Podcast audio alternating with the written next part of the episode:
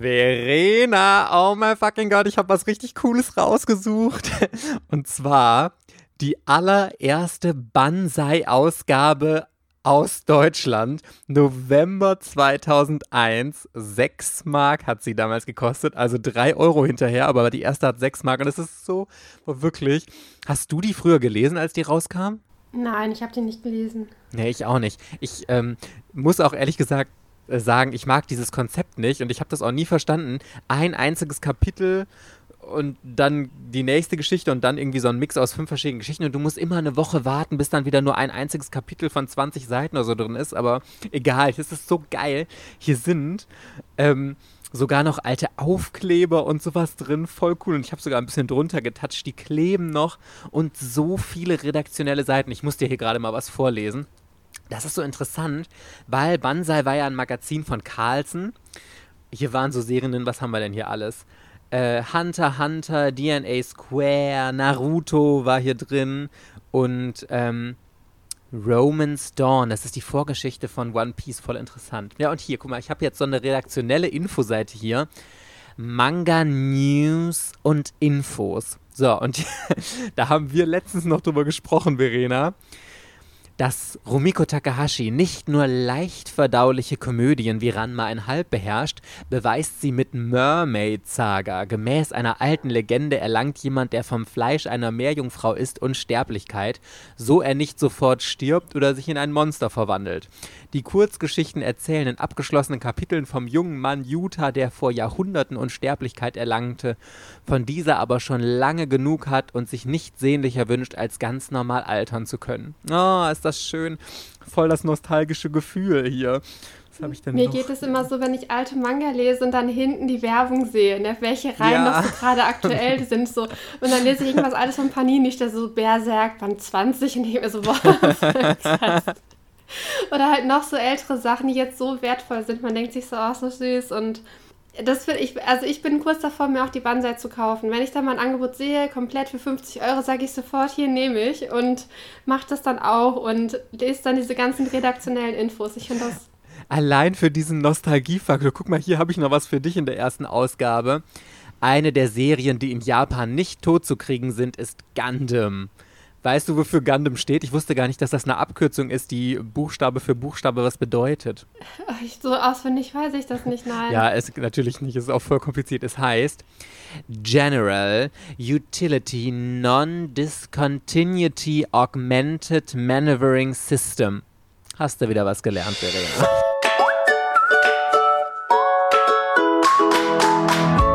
Herzlich willkommen bei Otaku, dem Manga- und Anime-Podcast. Yeah! Mit Verena und der Princess of Hohle Fritten, Mike.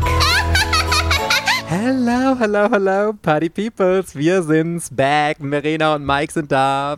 Hallo. Dieses Mal wollen wir wieder eine QA-Folge mit euch machen. Wir hatten euch bei Instagram aufgerufen, uns Sprachnachrichten zu schicken mit euren Fragen rund um Anime und Manga. Mit der einzigen Voraussetzung, bitte keine Fragen, die sind, wie gefällt euch eigentlich Serie XY? Weil das, wenn ihr uns mal das so schreibt als private Nachricht, dann können wir das gerne beantworten, aber ich glaube, sowas wird auf Dauer langweilig. Ja, und äh, wir wollen nicht lange schnacken. Fangen wir doch am besten direkt mit eurer ersten Sprachnachricht an. Hallo, ähm, ich wollte auch mal eine Frage zu eurem Podcast stellen. Und zwar, was ihr von dieser engen Zielgruppeneinteilung haltet. Weil zum Beispiel Schonen sollen ja für Jungs sein, werden aber auch sehr viel von Erwachsenen und auch von Frauen gelesen. Und ich kann mir auch vorstellen, dass viele Männer auch mal Yosei lesen oder so. Und äh, oft sind die Geschichten ja dann in einem bestimmten Schema, um eben diese eine Zielgruppe genau damit anzusprechen. Und ich wollte euch mal fragen, wie ihr das seht, ob das nicht teilweise einfach zu strikt getrennt wird von den Zielgruppen her und sollte das nicht etwas lockerer gesehen werden? Das ist genau mein Thema. Da möchte ich mich direkt mal total echauffieren drüber. Also mal ernsthaft, Party Peoples in welchem fucking Jahrhundert leben wir eigentlich? Scheiß auf diese dumme Einteilung. Das sind Mangas für Jungen, das sind Mangas für Mädchen. Oh. Boah, ich predige doch schon seit ewigen Zeiten. Können wir uns bitte darauf verständigen, was fucking Genres sind? Genre ist Romance. Jeder kann Romance lesen. Girls, Mädels können Romance lesen, Jungs können Romance lesen. Es gibt Abenteuer, es gibt Fantasy, es gibt von mir aus Hentai, es gibt Comedy. Das sind Genres, in die man einteilen kann. Aber hört Scheiße nochmal auf, irgendwie einzuteilen in, ah, das ist aber eher was für Mädchen, das ist eher was für Jungs. Boah, please. Also, so, ich weiß, wir haben relativ junge Hörer, aber solltet ihr irgendwann Kinder kriegen, scheißt auf diese dummen Einteilungen. Es gibt keine Bücher, Serien oder sonst was, die sich speziell an Mädchen richten oder speziell an Jungen. Es gibt bestimmte Genres und die kann jeder lesen, der dieses Genre mag. Ich kann es voll gut verstehen. Das ist so, als wenn Mädchen nur rosa tragen dürfen und Jungen oh, tragen nur blau. Jungen spielen mit Autos und Mädchen spielen mit Puppen. Ja. Und äh, man tut sich damit kein, also die, ich finde, die Verlage tun sich damit keinen Gefallen, diese Labelung aus Japan so zu übernehmen. In Japan haben die ja ihre Magazine, die schon den Namen Shonen oder wie auch immer im Titel halt haben, wo je, Shoujo Beat, äh, Shonen Jump. Da ist das irgendwie, ich weiß nicht, warum das da so ist, aber ich finde bei uns äh, vor allem in der Kategorie Shoujo oder Shoujo, wenn man das so labelt, verliert man halt viele Leser, die sich die Reihe gar nicht angucken, weil sie automatisch denken, Total. also vor allem, dass halt das Jungen das nicht lesen wollen oder Männer, weil sie denken, das ist wieder so eine Romance 015 Schulstory, aber da sind ja auch richtig tolle andere Geschichten bei. Und irgendwie ist dann diese Hemmung viel größer. Vor allem, wenn doch dieser Manga so schön rosa bunt ist halt, ne? Dann denkt man sich sofort so, ja, voll. Und sollen sie es doch. Ich meine, das ist mir ja sogar noch egal, aber ich denke mir immer, ich kann ja jetzt hier mal Princess Mike erzählt von früher. Ich bin ja nun das Paradebeispiel von Schwuppe ohnegleichen. Und ich habe es fucking nochmal geliebt. Früher Romance-Mangas und alles, was für Mädchen war. Ja, jetzt können wir wieder sagen, Ma, Mike, du bist voll Klischee als schwuler Romance wissen. Ja und? I don't give a shit. Das ist ja die tolle Sache. Wenn ein Mädchen gerne Romance liest, dann ist das super, dass das Mädchen gerne Romance liest. Dann soll es das doch lesen. Aber verbaut es doch nicht den Jungen.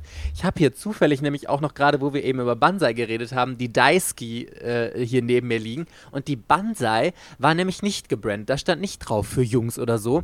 Weil so rum, das ist ja das total kranke. I'm sorry, wenn ich mich hier aufrege, aber dieses Thema, da bringt mich jedes Mal wieder auf die Palme weil Mädchen dürfen ja problemlos Sachen für Jungs kaufen. Mädchen dürfen Abenteuerserien kaufen, Mädchen dürfen sich auch für Autos interessieren oder sonst was. Das ist nicht so das große Problem. Dann wird es vielleicht ein bisschen komisch beäugt, aber das ist alles noch Common Sense.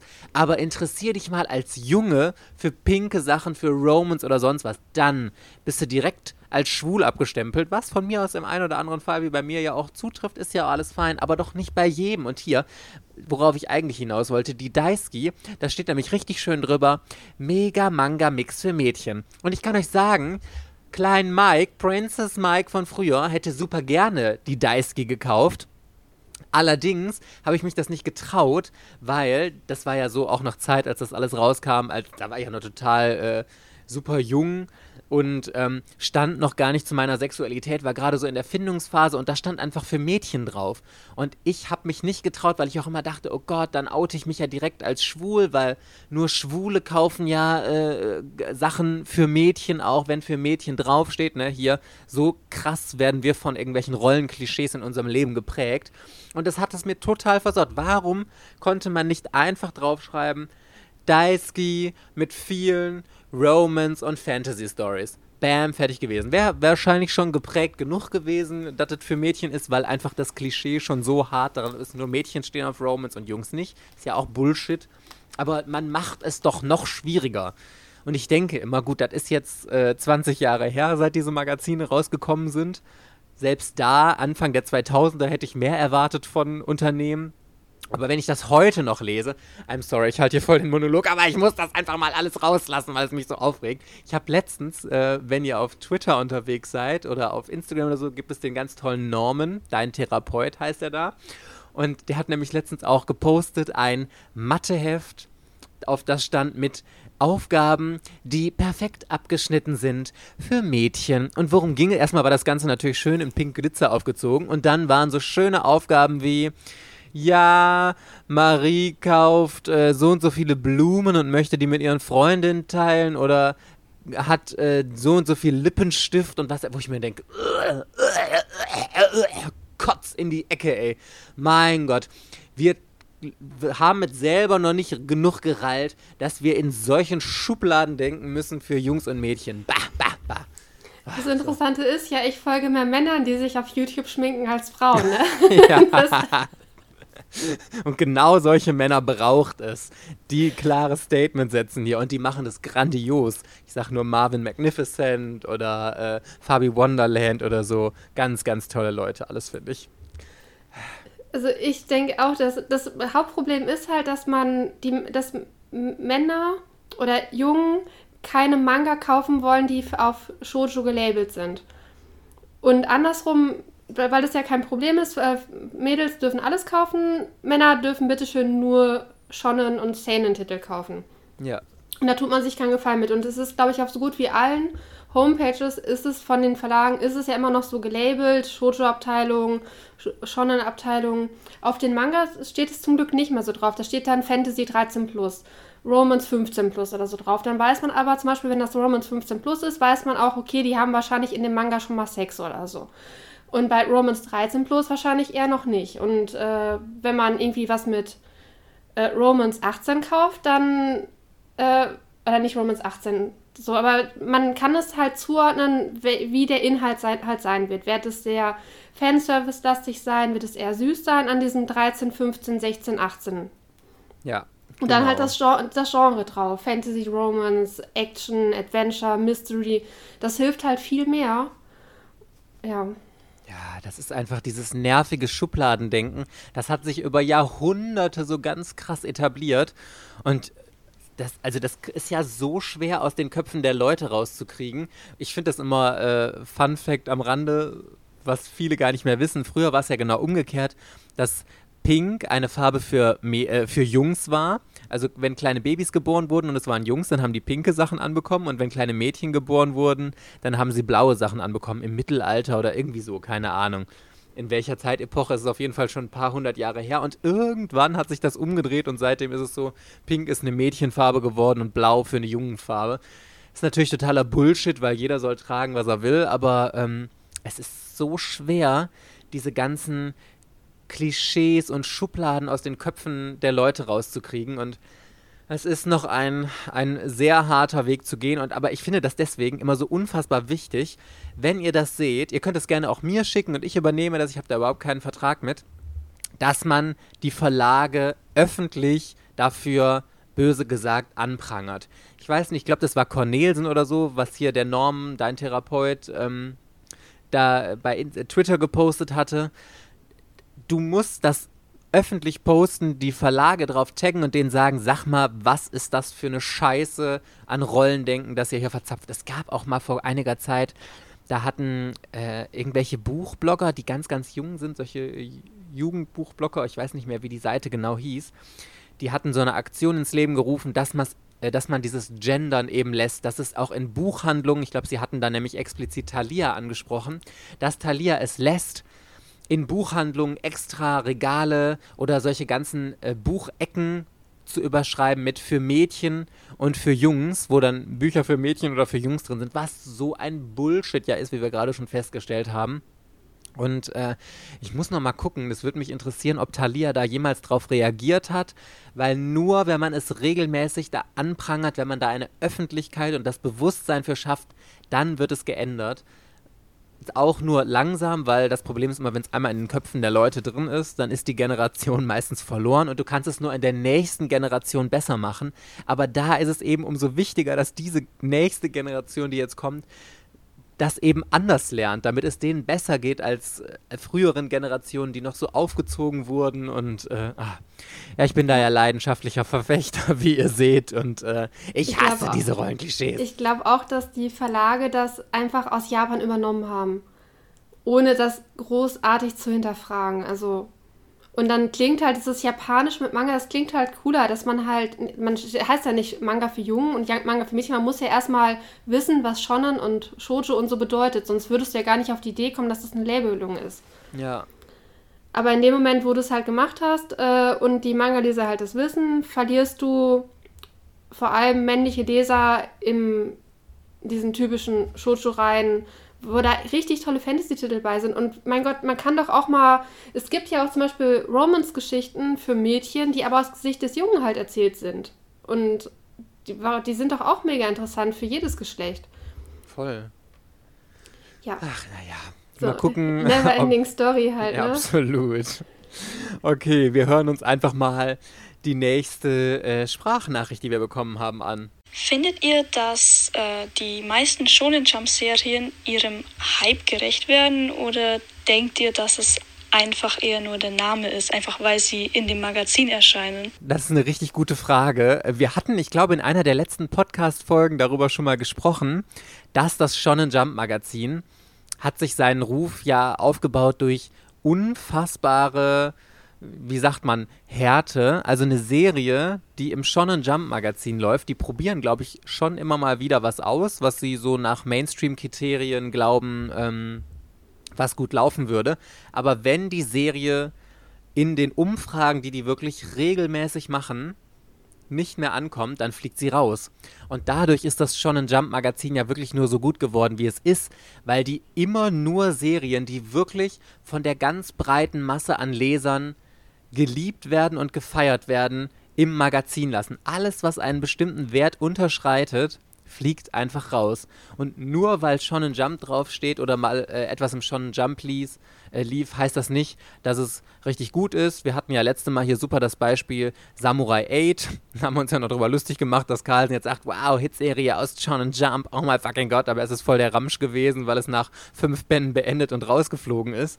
Aber ähm, also ich glaube nicht, dass es ein Automatismus ist, nur weil es im Shonen Jump Magazin läuft, ist die Serie automatisch erfolgreich, sondern gut, sondern im Gegenteil, Shonen Jump nimmt nur Serien auf oder lässt Serien laufen, die Mainstream und super beliebt beim Publikum sind und sobald die Beliebtheitswerte sinken, ciao Kakao. Es ist nicht nur Carlsen, die das machen, das sind andere Verlage auch. Also Tokyopop hat jetzt, glaube ich, auch irgendwie im neuen Programm für Herbst irgendeine Shonen Jump-Reihe angekündigt mit vier Bänden oder so abgeschlossen. Das ist auch so ein Fall, der halt abgesäbelt wurde. Und deswegen, also generell kann man der deutschen Werbung nicht trauen. Das ist ein Hit aus dem Shonen Jump Magazin, weil die das zu jeder Serie sagen, die da halt gelaufen ist. Da würde ich aber auch mitwerben, wenn ich das machen müsste. Weil das Shonen Jump ja eben für die Qualität steht durch ihre harten Kriterien, ne? Ja, aber deswegen, das Problem ist halt, es sind ja Sachen, die halt nicht so gut sind. Und was ich da noch schwierig finde, die Shonen Jump, die hat ja relativ strenge Auflagen, dass die auch von der Redaktion sehr viel vorgeben und die Geschichte, glaube ich, doch relativ stark lenken. Ja. Und damit die halt in dieses Shonen Jump Muster halt reinpasst, weil die haben ja dann irgendwie ihre Werte, die in diesem Manga vermittelt werden sollen. Ich glaube, da ist so Freundschaft ziemlich wichtig und irgendwie, dass so ein Held halt immer stärker wird und also solche Sachen, die sind da halt drin zu finden. Und das sind halt irgendwie immer so die gleichen Grundmotive, mal so ein bisschen abgewandelt. Aber da kann man sich halt, wenn man jetzt sagt, okay, das ist genau das, was ich lesen will, dann kann man sich schon drauf verlassen, wenn man eine erfolgreiche Shonen Jump-Serie hier in Deutschland kaufen würde, äh, dass die einem halt auch gefällt. Aber andersrum, wenn du mal was anderes suchst oder mal Abwechslung suchst, dann würde ich mir nicht nur Serien anschauen, die mit der Werbung lief im Shonen Jump Magazin äh, beworben werden. Aber das finde ich nochmal voll den interessanten Einwand von dir, weil du natürlich recht hast. Da stehen super ähm, viele Redakteure hinter diesem Magazin, die, also es ist ja Quatsch zu denken, dass die Autoren, also die Mangakas, komplett selbst ihre Geschichte erfinden. Die entwickeln vielleicht die grobe Rahmenhandlung, aber die Redakteure vom Magazin, die haben einen ganz, ganz starken Einfluss und die sagen, nee, das kann so nicht, wir brauchen noch so einen Charakter oder der Charakter muss diese und diese Wesenszüge haben und diese Ent Entwicklung muss darin passieren. Also die haben ganz harte Vorgaben. Und wenn man böse wäre, dann könnte man wahrscheinlich so eine Schablone auf alle schon in äh, Jump-Serien legen und die funktionieren alle nach einem sehr ähnlichen Prinzip, wie die ausgelegt sind. Eben mit dieser Heldenreise, dass das immer so ein unterschätzter Charakter ist, der dann weiter äh, wächst und über sich hinaus wächst und so. Also so eine typische Heldenreise eben. Ja. Und äh, auch mit den Kämpfen und sowas und diesen sich immer wiederholenden, äh, wie sagt man, Szenarien, Kampfszenarien oder mit Gegnern oder so. Also das ist alles sehr ähnlich, halt nur mit einer anderen Geschichte verbunden. Die wissen halt, wie man totalen Mainstream macht. Und ich sage ja immer selbst, Mainstream ist nichts Schlechtes. Mainstream bedeutet einfach nur, dass man etwas macht, was extrem vielen Leuten gefällt. Und wenn es etwas extrem vielen Leuten gefällt, dann kann es auch einfach nicht schlecht sein. Also ähm, man muss halt diese Art von Geschichten mögen. Und ich glaube, das Gute bei Shonen Jump ist, wenn du wie du gesagt hast, Verena, eine Shonen Jump Serie kaufst, dann weißt du genau, was dich erwartet. Du erlebst keine richtig krassen Überraschungen oder dass du eine ganz andere Story bekommst, als du sonst immer bekommst, sondern du bekommst einfach immer gute Unterhaltung. Richtig, also und das ist halt bei den, klar bei den neuen Mangaka, die noch nicht so etabliert sind, ist es halt noch viel krasser, wie die von, den, von der Redaktion halt reinreden. Ja. Da, für die Folge mit dem unnützen Manga-Wissen hatte ich irgendwie noch gel mal gelesen, dass bei Dragon Ball dieser Cell-Arc, äh, mhm. dass tatsächlich der Redakteur so lange auf äh, Toriyama eingeredet hat, bis er diesen Cell erschaffen hat. Das ist ja irgendwie so insektenmäßig angehaucht. Und er hatte vorher ganz andere Antagonisten sich überlegt. Und dann Aha. dachte er, das geht gar nicht. Irgendwie so ein, ähm, also nicht so ein alten Opa und ein Kind oder so, keine Ahnung. Ich weiß es nicht mehr genau, was es halt war. Oder bei Yu Yu Hakusho war es ja dann auch so, dass es halt hieß, äh, die haben versucht, die Serie Richtung Dragon Ball zu lenken, weil damals Dragon Ball das Nonplusultra war und mhm. da müssen halt viele Elemente von Dragon Ball irgendwie auch in den neuen Stories halt mit drin sein. Und sind jetzt nur zwei Beispiele, die halt so Indizien dafür sind, dass die halt alle nicht so frei erzählen können, wie sie halt wollen. Und das ist, äh, ich weiß aber gar nicht, bei welchem Magazin das so wäre, dass die ihre Mangaka so machen lassen, wie sie wollen.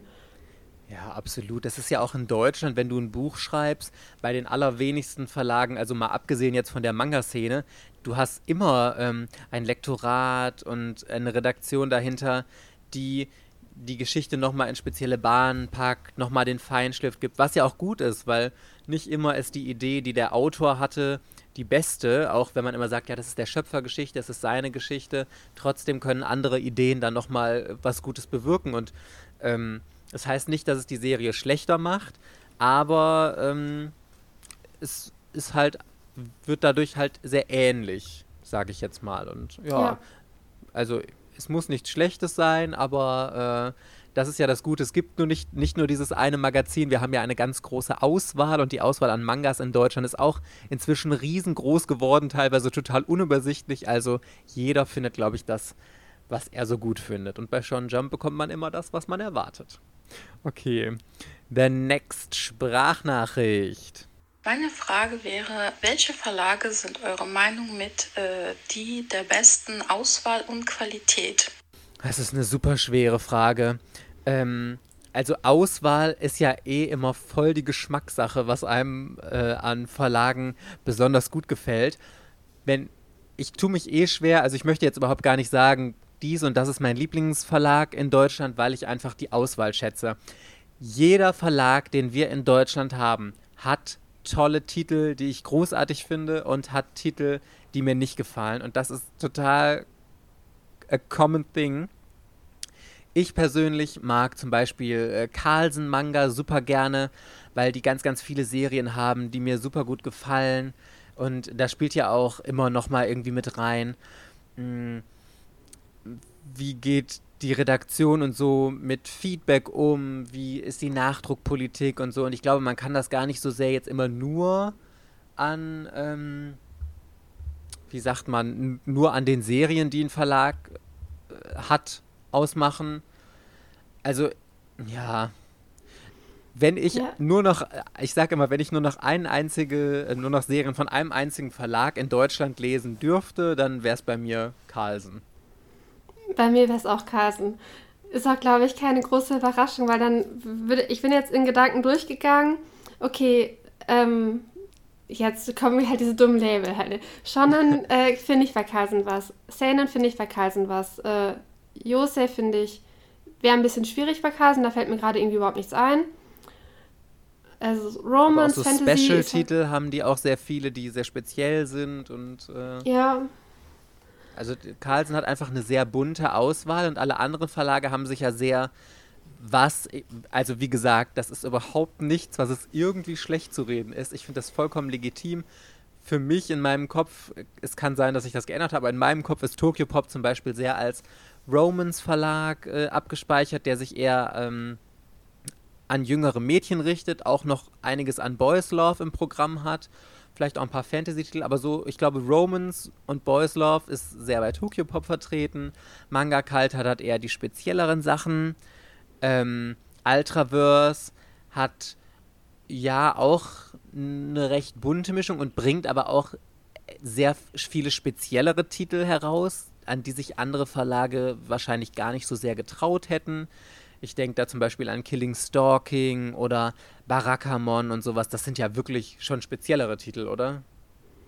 Ja, ich finde auch die ähm, ihre Flaggschiffe mit äh, der Schleim und Made in Abyss. Goblin Slayer und so, die finde ich halt, die sprechen mich halt zum Beispiel nicht an. Und das ist bei, dann bei Ultraverse finde ich es halt kritisch, wenn deren äh, gehypteste Manga oder wo die halt am meisten drauf setzen und wo die auch alle Novel und alles drum und dran zu bringen, dass das gerade die sind, die mich nicht interessieren.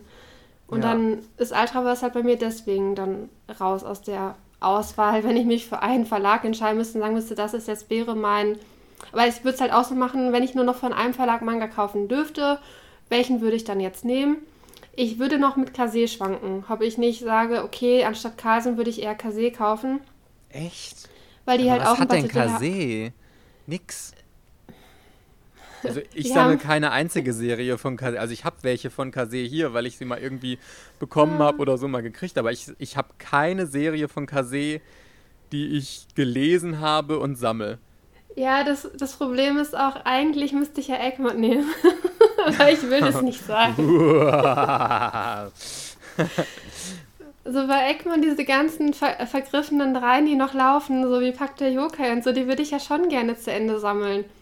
Und Egmont hat halt auch tolle Yosei-Titel und die haben auch gute Romance-Reihen und gute Boys Love-Titel und die haben auch gute Seinen und so. Also die haben, die haben ja Ajin, was du total feierst. Und ja, ich liebe also Ajin. die, Conan. Egmont hat ein richtig gutes, breites Angebot, was mit Carlsen mithalten kann. ja. Aber ich würde mich trotzdem nicht dafür entscheiden, wenn ich nur noch Manga von einem Verlag kaufen dürfte, dass ich dann halt Egmont nehmen würde, weil das würde mich ja viel zu viele Nerven kosten. Wenn, also wenn man jetzt das reduzieren würde darauf, dass man nur nach den Titeln geht und diese ganze anderen Problematiken außen vor lässt, dann wäre Egmont wäre wär, äh, Kopf an Kopf mit Carlsen. Da müsste ich mir das wirklich nochmal sehr genau anschauen, weil ich finde Egmont von der Programmauswahl grundsätzlich auch gut. Die haben Sailor Moon, Detektiv Conan, Ajin hast du schon aufgezählt, Atelier of Witch Hat, dann To Your Eternity. Das sind alles großartige Titel. Aber ja, gut, da ich das immer mit einfließen lassen muss, so die aktuelle Situation, wäre es bei mir einfach ganz klar Carlsen. Okay. Wollen wir die nächste Sprachnachricht Gerne. hören? Hallo Mike, hallo Verena. Meine Frage an euch ist, was haltet ihr eigentlich davon, wenn in Romans und in Erotik-Mangas Tabubeziehungen eingegangen werden? Also so etwas wie Beziehungen zwischen Stiefgeschwistern, Beziehungen zwischen Lehrer und Schüler oder auch Beziehungen generell mit großem Altersunterschied. Findet ihr so etwas geht in Mangas manchmal zu weit oder findet ihr das nicht so schlimm? Ja, da können wir ja direkt, das haben wir ein ganz prägnantes Beispiel. Wir haben ja gerade erst Angel Sanctuary gelesen mit so einer äh, Tabu-Beziehung. Also ich kann nur für mich sagen, ich, ich finde das sogar interessant, weil, also wenn ich eine Geschichte lese, dann will ich doch Sachen lesen, die verboten sind, die verrucht sind, die man im Alltag totale Tabuthemen sind und ich will doch nicht irgendwelchen langweiligen 0815-Scheiß lesen, der mir selber passieren könnte oder ständig passiert, im schlimmsten Fall sogar. Ich will doch in meinem Kopf schmutzige Sachen durchspielen. Ich will diese äh, in Boys Love Lehrer-Schüler-Beziehung, die total tabu ist oder große Altersunterschiede oder von mir aus Geschwisterliebe wie bei Angel Sanctuary. Das macht eine Geschichte doch gerade erst spannend und ich finde, das ist überhaupt in wir reden ja hier von fiktiven Geschichten, das muss man ja mal unterscheiden und ich finde das toll und überhaupt gar kein Tabu. Ich liebe das auch. Ich denke mir zwar ab und zu, wenn die dann halt erzählen, wie alt diese Charaktere halt sein sollen und wie sie halt gezeichnet sind, denke ich mir, ja, so, sieht zwar nicht so aus, als wenn die jetzt zehn Jahre Unterschied, aber ich lese das so gerne. Also Altersunterschied, diese Konstellation, äh, Lehrer, Schüler, irgendwie Adoptivgeschwister, also dass die halt dann irgendwie was machen und dann stellen sie halt später fest, dass sie gar nicht verwandt sind und dass der eine adoptiert, adoptiert wurde, das kommt ja dann doch mal. Ah, das ist ja dann Und nicht wieder bei- konsequent, finde ich immer. Ja, ich lese auch teilweise dann ja noch englischsprachige Reihen. Ich denke, okay, das wird in Deutschland wohl nicht lizenziert, weil der äh, passive Typ, der sieht halt zu jung aus. dann denkt man sich so.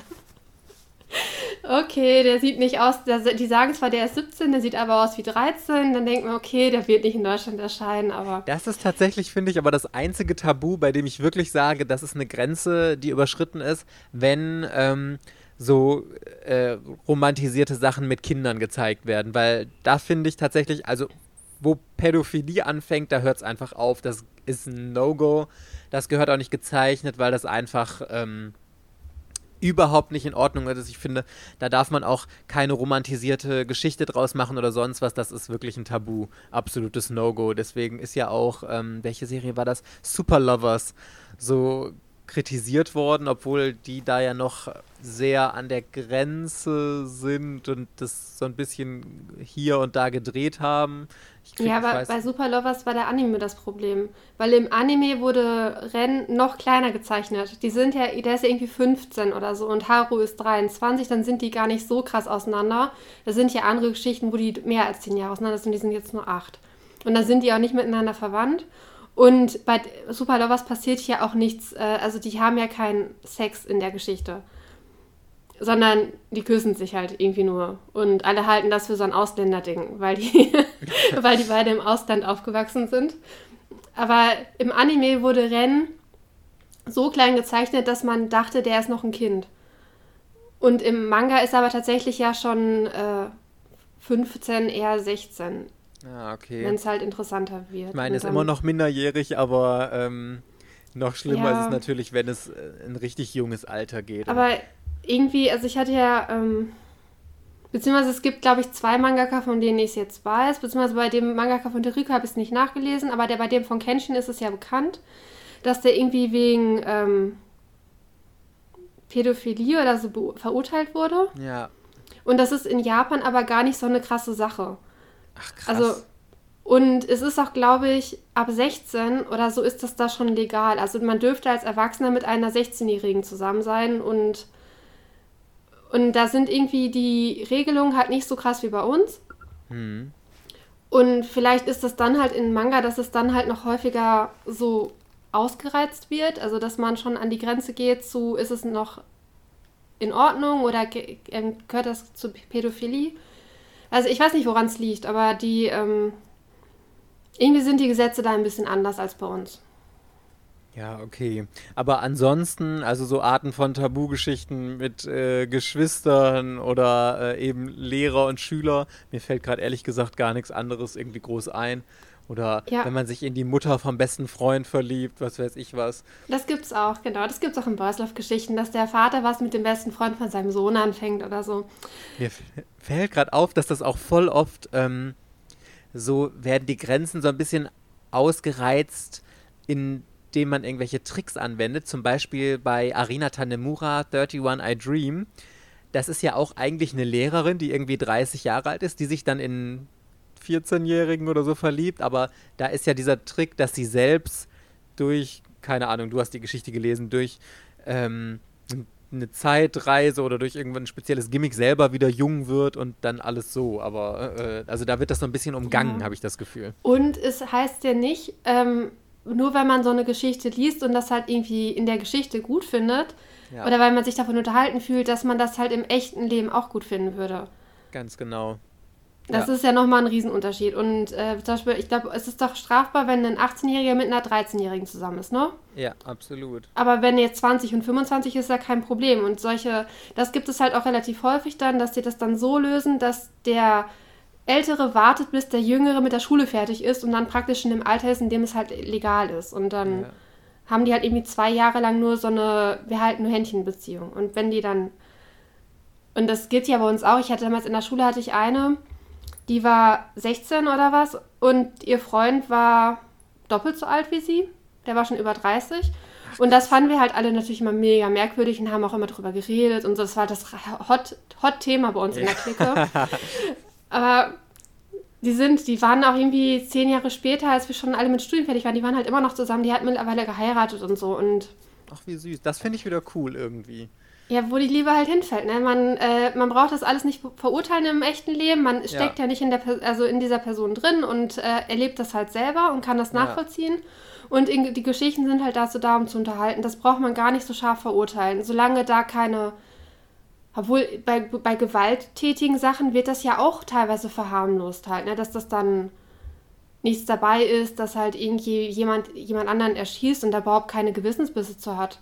Bei diesen ja. sexuellen Sachen wird das halt alles sofort total krass äh, kritisiert, wenn, wenn das nicht sofort äh, irgendwie hinterfragt wird. Ja, und auch gerade Vergewaltigungssachen sind ja äh, ein Thema, das ganz oft auch in solchen Geschichten vorkommt. Ich meine, das geht jetzt noch mal ein bisschen weiter, als die Frage, glaube ich, eigentlich war, aber das kommt ja schon oft vor. Und ich glaube, also ich finde das in Geschichten auch okay, weil für viele ist dieses Vergewaltigungsding, glaube ich, auch eine gewisse, eine erotische Vorstellung, die sie haben.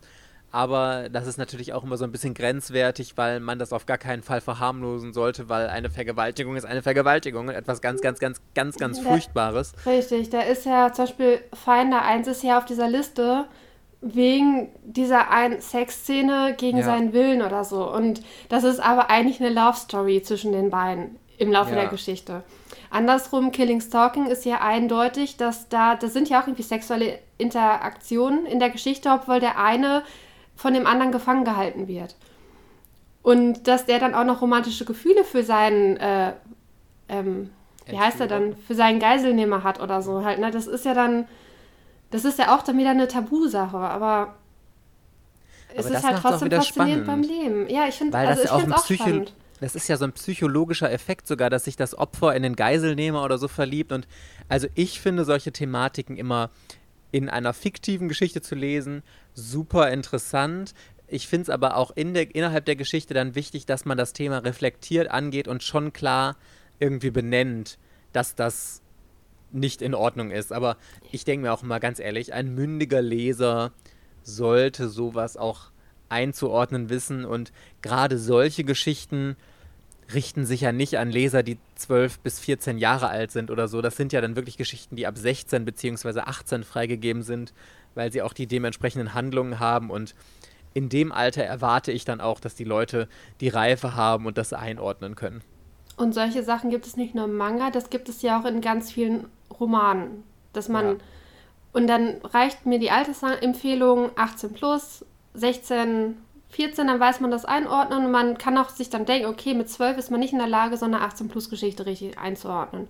Die lässt man sie besser, genauso bei Computerspielen würdest du dein Kind ja auch nicht ein Spiel ab 18 spielen lassen, wenn es erst 12 ist. Ganz genau. Okay, dann hören wir uns mal die nächste Frage an. Wie findet ihr das, dass Mangas unterschiedlich groß sind? Findet ihr, das sollte so sein oder sollte es lieber eine einheitliche Größe für Mangas geben, sodass es nicht ein Manga im Großformat und den anderen im normalen gibt? Mir ist das wirklich egal. Ich stell, ich sortiere die dann halt im Regal so, dass halt ungefähr Verlag neben Verlag, also dass halt die vom gleichen Verlag dann auch zusammenstehen, die die gleiche Größe haben. Solange das im Verlag dann eigentlich nur zwei Formate sind, ist mir das wirklich egal. Ich finde es sogar, sogar praktisch, wenn es ein Kleinformat und ein Großformat gibt, weil ich stelle ja eine zweite Reihe und dann kann ich Großformat in die hintere Reihe stellen und Kleinformat in die vordere Reihe. Ich sehe immer noch alles. Aber also zwei Formate pro Verlag reichen. Und äh, da könnte man eigentlich mit auskommen. Ich bin da immer so hin und her gerissen, weil äh, bei Büchern, also wenn ich mir ein normales, in Anführungszeichen, Bücherregal angucke, da finde ich gerade das cool, dass das immer so ein Auf und Ab ist und dass alle Bücher irgendwie eine unterschiedliche Größe, Form, Farbe und sonst was haben. Bei Mangas ist das einfach ein bisschen was anderes, weil die Serien ja teilweise länger gehen und dadurch auch einen relativ langen Platz im Regal einnehmen, der immer genau gleich ist. Und dadurch entsteht ja so eine gewisse Harmonie. Und ich finde, wenn du dann eine Serie hast, die niedrig ist, die andere ist dann so ein bisschen höher und das wechselt sich immer so ab, das zerstört irgendwie mein ästhetisches Auge. Also ich finde auch grundsätzlich okay, dass es zwei bis drei verschiedene Formate gibt, wenn man zum Beispiel sagt, ein normal, in Anführungszeichen wieder Manga-Format, wie jetzt One Piece, Naruto, Dragon Ball oder sonst was diese regulären Standardgrößen, die wir so kennen. Dann hast du ein etwas größeres und dann nochmal so ein Luxury Edition Größe. Das fände ich cool. Das, was ich tatsächlich toll fände, wäre, wenn alle Verlage sich an den gleichen Größen orientieren. Wenn zum Beispiel wie One Piece die Standardgröße bei allen Verlagen gleich wäre. Aber das ist ja leider nicht der Fall. Das ist ja auch manchmal so ein bisschen, die haben dann zwar die gleiche Größe, aber das ist nochmal ein Zentimeter breiter oder so, die Serie. Und das sieht oft im Regal echt kacke aus. Also ich, ich finde nicht schlimm, wenn es unterschiedliche Größen gibt. Das kann man noch ein bisschen sortieren. Aber wenn es so, wenn die Verlage wenigstens zusammen eine Standard- oder drei Standardgrößen hätten und nicht jeder Verlag für sich drei Standardgrößen hätten. Das nervt mich so ein bisschen. Ich würde dann sowieso, also trotzdem dann die Verlage zusammenstellen wegen den Logos. Und zum Beispiel, ich finde bei Tokyopop halt dieses Rot oben total auffällig. Ja, voll. Und Tokyopop mische ich eigentlich super ungern mit anderen rein. Und also zumindest auch nicht, wenn es dazwischen ist, sondern dass ich halt versuche, eine Tokyopop-Reihe komplett zu füllen. Ja. Und ich finde das, weil ich finde das bei Manga halt doch schön, dass die, zumindest die Reihe, dass das halt immer eine Größe ist. Ich finde das bei Bücherregalen tatsächlich relativ hässlich, wenn du halt viele einzelne Romane hast und jeder halt eine andere Breite, eine andere Höhe.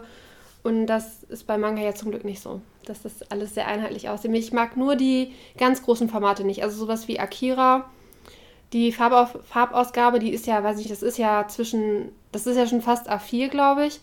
Das ist mir zu groß. Das nervt mich dann auch, weil ich dann davon zu wenig habe, um ein Regalfach zusammenzukriegen und dann. Ich wollte gerade sagen, das passt nicht ins Regal und dann verschenkt man total viel Platz, weil die anderen viel kleiner sind, die Bände, die dann im gleichen Regal stehen und dann ist das sehr unbefriedigend anzusehen, finde ich. Richtig, genau. Deswegen mir auch dieses Standard-Großformat, wie jetzt was Monster hat oder die ganz normalen 10-Euro-Bände von Manga Kult. Das ist mir so, das reicht mir das als größtes Format. Größer will ich das gar nicht haben. Ja, geht mir ganz genauso. Okay, wir hören die nächste Sprachnachricht. Hi, ich wollte euch fragen, ob ihr einen Manga oder Anime habt, wo ihr eventuell mit dem Ende unzufrieden wart oder dieser wurde abgebrochen und ihr hättet nun die Chance, ihm eine Fortsetzung zu geben. Welcher wäre es?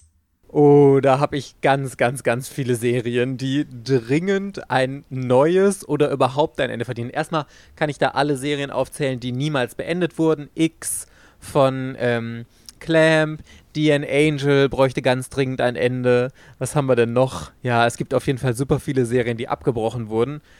Und mir würden auch einige Serien einfallen, die ähm, ein anderes Ende verdient hätten. Ich würde mir zum Beispiel, was Verena und ich ja letztens gelesen haben, Angel Sanctuary. Das war jetzt nicht mega scheiße, das Ende. Aber ich hätte mir ein bisschen ein anderes Ende gewünscht. Ich möchte das aber nicht sagen, um euch nicht zu spoilern. Okay, ich also überlege mal weiter. Und mir Verena... hätte bei Angel Sanctuary, hätte mir jetzt ein paar Seiten mehr, hätten vielleicht schon gereicht. Dass man irgendwie, also man konnte sich in das Ende irgendwie, man musste sich da relativ viel dazu denken. Und ich bin dann so, ich verstehe das Ende nicht. Heißt es jetzt das oder heißt es jetzt das? Und das hat mir halt da nicht gefallen. Ich hoffe, das war jetzt noch zu, dass, dass das jetzt noch spoilerfrei war. Ich habe ja. noch ähm, Nana. Ich würde jetzt Nana mal als. Es ist ja, glaube ich, offiziell abgebrochen.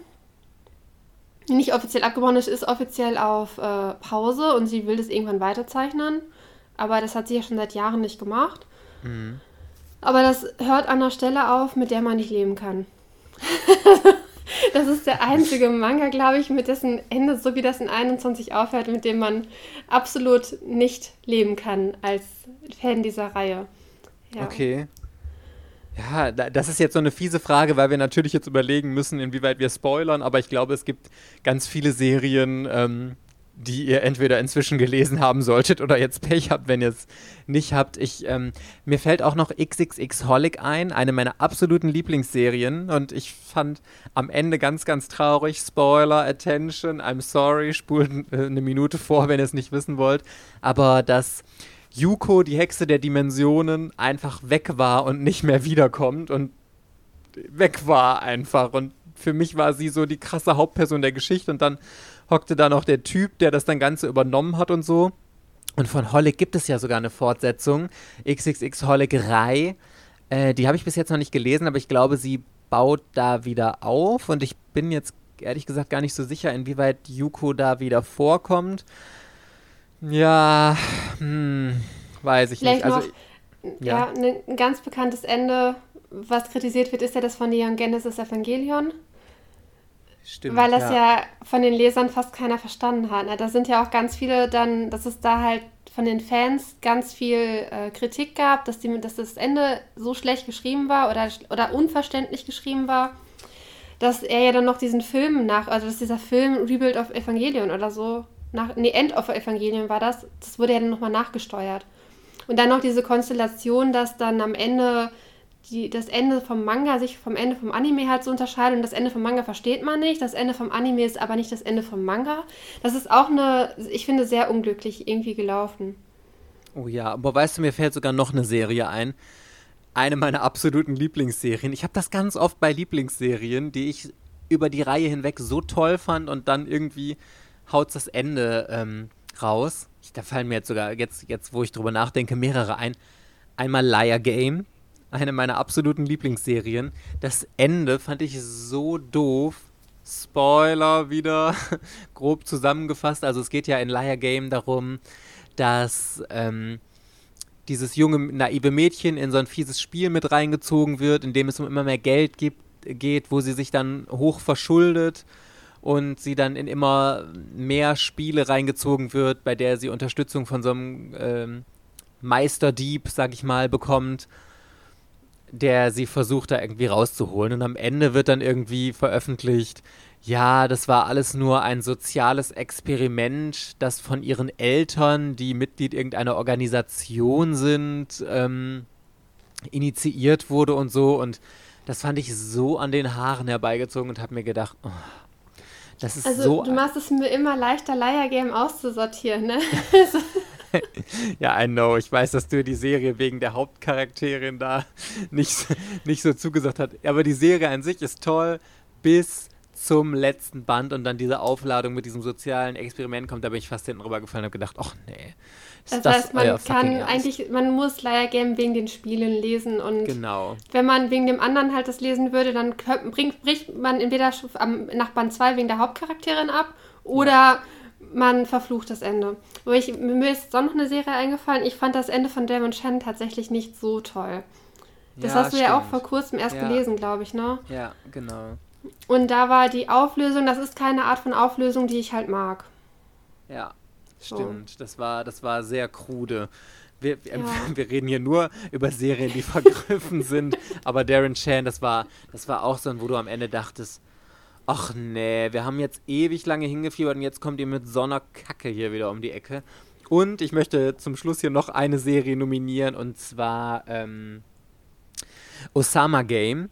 Ich habe es mit den Game-Mangas, wisst ihr ja. Und diese ganzen Spiele-Mangas, die sind so gut in meinen Augen und dann kommen die immer mit so teilweise gestörten Enden. Bei Osama Game ist die Handlung ja, dass ähm, eine Klasse immer eine SMS bekommt, alle Schüler aus der Klasse mit Aufgaben und wer diese Aufgaben nicht erfüllt, der muss sterben oder innerhalb von 24 Stunden oder so und dann sterben die halt. Dann schickt dieser Osama, der das Game macht, immer, du musst jetzt äh, die Schülerin XY küssen oder äh, du musst dies und das machen und wenn nicht, dann bist du halt tot. Und das passiert dann auch, die Schüler sterben dann auch immer und am Ende, weil du wirklich die Geschichte basiert ja darauf, dass da ein großes Geheimnis ist und diese ganze Zeit dieser Mitschwang ist, es muss irgendwas Mystisches sein, was die Schüler dann tötet, weil die werden auch immer, die sind dann irgendwie in einem Raum eingeschlossen, alle Leute um die rum und die werden trotzdem getötet und du fragst dich, wie passiert das? Ich spoilere jetzt ausnahmsweise nicht, aber die Auflösung ist so an den Haaren herbeigezogen. Wirklich, ich bin fast hinten rübergefallen, weil ich gedacht habe, nee, ich warte hier fünf Bände lang auf die geilste Auflösung ohnegleichen, wie ihr mir jetzt präsentiert wie hat das die ganze Zeit funktioniert? Und dann kommt ihr mir mit so einer dämlichen Scheiße. Ich möchte da nochmal an, an dieser Stelle mich über eine Drei-Fragezeichen-Folge. Ich weiß nicht, wer von euch Drei-Fragezeichen-Fan ist. Ich liebe diese Hörbuchreihe. Und die drei Fragezeichen basieren ja auch darauf, dass am Ende alles Mystische, was irgendwie erwähnt wird, aufgeklärt werden kann. Dadurch, dass durch logische Schlussfolgerung, dass es doch irgendwie einen Sinn dahinter gibt und dass alles irgendwie auf realistische Weise irgendwie geschehen ist. Genauso wie Detektiv Conan-Fälle ist ja das gleiche Schema. So, und bei drei Fragezeichen gibt es eine Folge, vor der ich jeden drei Fragezeichen-Fan warnen möchte. Die Zeitreisende heißt die. Wirklich, da geht es darum, ähm, um Mädchen, das in einer Theaterführung auftaucht, das seit Jahren verschollen ist von einer Frau, also ihre Tochter, die seit 20 Jahren verschollen ist und die taucht im gleichen Alter wieder auf und die vermuten halt, das ist eine Zeitreisende. Und dann, en also am Ende, ich spoilere euch jetzt, weil das so schlimm ist und ich möchte, dass keiner das hört, am Ende kann alles aufgeklärt werden und dann geht diese Frau in, äh, ins Badezimmer und sagt sich ja, nachdem das alles aufgeklärt würde, diese Fälle, äh, ja, äh, ich mache mich mal eben frisch und ist dann drei Sekunden später verschwunden. Das Badezimmer hat keine, keine Fenster, kein gar nichts und damit wird der Hörer dann einfach stehen gelassen. So nach dem Motto, okay, wir haben jetzt alles aufgeklärt, alles ist fein und dann geht diese Frau ins Badezimmer und ist puff verschwunden und war nie wieder gesehen und dann wird man so nach dem Motto stehen gelassen, sie ist jetzt durch die Zeit gereist. Aber das geht ja nicht, es geht nicht. Boah, es hat mich so getriggert und ich habe, ich, ich schreibe nie Bewertungen, ernsthaft Leute. Ich schreibe nie Bewertungen, aber ich habe diese drei Fragezeichen-Folge bei Amazon und bei iTunes mit einem Stern bewertet, weil mich das so getriggert hat. Und den einen Stern gibt es halt nur, weil es nur Sterne nicht gibt, ne? Ganz genau. Übrigens, äh, falls ihr mit einem iPhone hört und iTunes habt, würden wir uns immer sehr über Bewertungen für den Podcast freuen. Äh, vor allem auch, wenn ihr ein paar nette Worte dazu schreibt, wenn es euch gefallen hat oder so. Also äh, just random, weil mir gerade das Thema Bewertungen kommt. Falls ihr ein iPhone habt, drückt doch gerne mal bei iTunes auf eine Bewertung. Yes, sollen wir noch eine letzte Sprachnachricht hören? Also, ich habe sehr viele Fragen eigentlich zu stellen. ähm, aber meine Frage wäre jetzt, wie geht ihr mit Kritik bezüglich Animes und Mangas um? Bei mir ist das so, ich bin ein sehr extremer Manga-Fan und auch ein sehr, sehr großer Fan von Boys Love. Und da hört man auch schon so Kritik wie, warum liest du das? Was ist das? Das ist krank, das ist brutal, das ist pervers. Ähm, ich bin mit dieser Kritik so umgegangen, dass ich eine PowerPoint-Präsentation in meiner Klasse gehalten habe über Mangas und den Leuten damit klar gemacht habe, dass egal was ich lese, dass ich immer noch ich selbst bin. Und das wäre jetzt so meine Frage an euch, wie ihr damit umgeht. Voll geil erstmal. Also ich applaudiere mal mit einer Hand, weil ich mit der anderen das Mikro in der Hand halte. Aber wie geil ist es denn, wenn du was für was kritisiert wirst und dann erstmal eine PowerPoint-Präsentation dazu machst, äh, warum, wer den Leuten eigentlich da ins Hirn geschissen hat, dich für deine eigenen Interessen zu kritisieren. Wirklich, das hätte ich mich im Leben nicht getraut in meiner Schulzeit. Ich habe den größten Respekt vor dir, äh, der du, die du diese Sprachnachricht geschickt hast. Großartig, großartig, großartig. Ja, und allgemein. Also ganz ehrlich, ich, ich, ich sage ja selbst, ich bin ja ein traumatisiertes Kind, weil ich für Manga und Anime früher in der Schule total gemobbt und fertig gemacht wurde und deswegen, das sitzt immer noch so tief bei mir, dass ich niemals, hatte ich ja schon mal erzählt, öffentlich Mangas lesen würde oder nur bei Freunden dazu stehe, dass ich das lese und so. Und im Internet. Im Internet stört es mich nicht. Whatever. Über 10, 15.000 Follower auf Instagram und so. Die hatten aber auch das gleiche Hobby. äh, ja, aber ähm, ich habe die Frage jetzt schon wieder vergessen. Verena, erzähl du doch was dazu. Also bei mir war es tatsächlich so, in der Schule hätte ich mir, glaube ich, alles gefallen lassen, ohne mich zu wehren. Das ist ein bisschen doof, aber ich hatte da nicht so das Selbstbewusstsein. Und jetzt bin ich halt in einer glücklichen Position, dass ich halt nur noch Leute habe in meinem Umkreis, die mich so akzeptieren, wie ich bin. Ja. Und auch, ich habe überhaupt keinen Kontakt zu jemandem, der mich für irgendwas kritisieren würde. Und auf Instagram würde die Person ja dann blockiert werden. Also das ist ja da ganz einfach. Ja. Aber ähm, keine Ahnung, wenn ich mich jetzt so an mein altes Ich halt so zurückerinnere, ähm, wäre halt schon cool, wenn man das halt irgendwie, wenn man einfach mal seine Meinung gesagt hätte, halt, ne? dass man sagt, äh, dass man die entweder aufklärt, ist halt, natürlich ist die beste Methode, dass man Leute, die irgendeinen Vorurteil haben, dass man die halt aufklärt, damit diese ihre Meinung halt vielleicht ändern können. Weil wenn man dann irgendwie darauf reagiert mit, ja, und du bist doof, weil du das und das Hobby hast, dann sind die ja sofort äh, verhärtete Fronten und da kommt, ist ja kein Durchkommen mehr. Ja, genau, ja. Und ich glaube, das Problem ist wirklich ähm, vor allem in der Schulzeit, weil man da einfach in diesem Hexenkessel sitzt. Da sitzen, keine Ahnung, wie viele Schüler, so Durchschnitt sind 30 Schüler, sitzen da in einem Klassenraum, die alle unterschiedliche Persönlichkeiten und Interessen haben. Und ähm, es ist ja relativ schwer, auch gerade am Schulhof oder so, sich zurückzuziehen und nur mit den Leuten, die dich selbst interessieren. Und dann interessiert es ja meistens auch noch nicht mal die anderen Schüler, die so assig und scheiße sind und so und dich dann mobben. Ich glaube, das ist schon eine richtig beschissene Situation und das wirklich Beste ist immer, die Leute offen äh, anzusprechen und zu sagen, also ganz ehrlich, ich finde es total peinlich, dass du dich darüber lustig machst und das sagt mehr über dich aus als über mich und äh, jeder kann das Hobby haben, das er möchte und also da gibt es überhaupt nichts, was irgendwie schlimm ist oder so. Aber also ich kenne aus meiner eigenen Schulzeit immer noch, das ist so leicht gesagt, aber so schwer immer umgesetzt. Und ich bewundere jeden, der in diesem Alter schon den Mumm hat und zu sagen, ey, ist mir alles total scheißegal und äh, ich mache mein Ding und sollen die anderen doch reden. Ja, ich wäre tatsächlich dem Konflikt aus dem Weg gegangen und hätte dann ähm, in der Schule nicht, äh, nicht gezeigt, dass ich äh, Manga lese. Ja. Aber das wäre halt meine Persönlichkeit von früher gewesen. Und also jetzt auf der Arbeit, ich nehme ja auch keinen Manga mit in die, also auf die Arbeit und lese dann da halt den Manga in der Pause. Aber ja. das mache ich auch nicht, weil ich nicht will, dass da Knicke drankommen während des Trans Transports und so, ne? Deswegen, äh, das ja. hat schon zwei Gründe.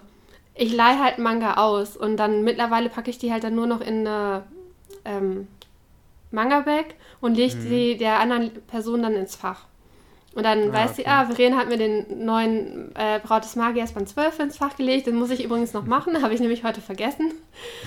äh, aber ja, Jetzt haben wir diese Folge voll traurig äh, beendet. Wir müssen das jetzt noch positiv drehen. Wir haben natürlich grundsätzlich das geilste Hobby aller Zeiten. Manga und Anime ist the best of all time.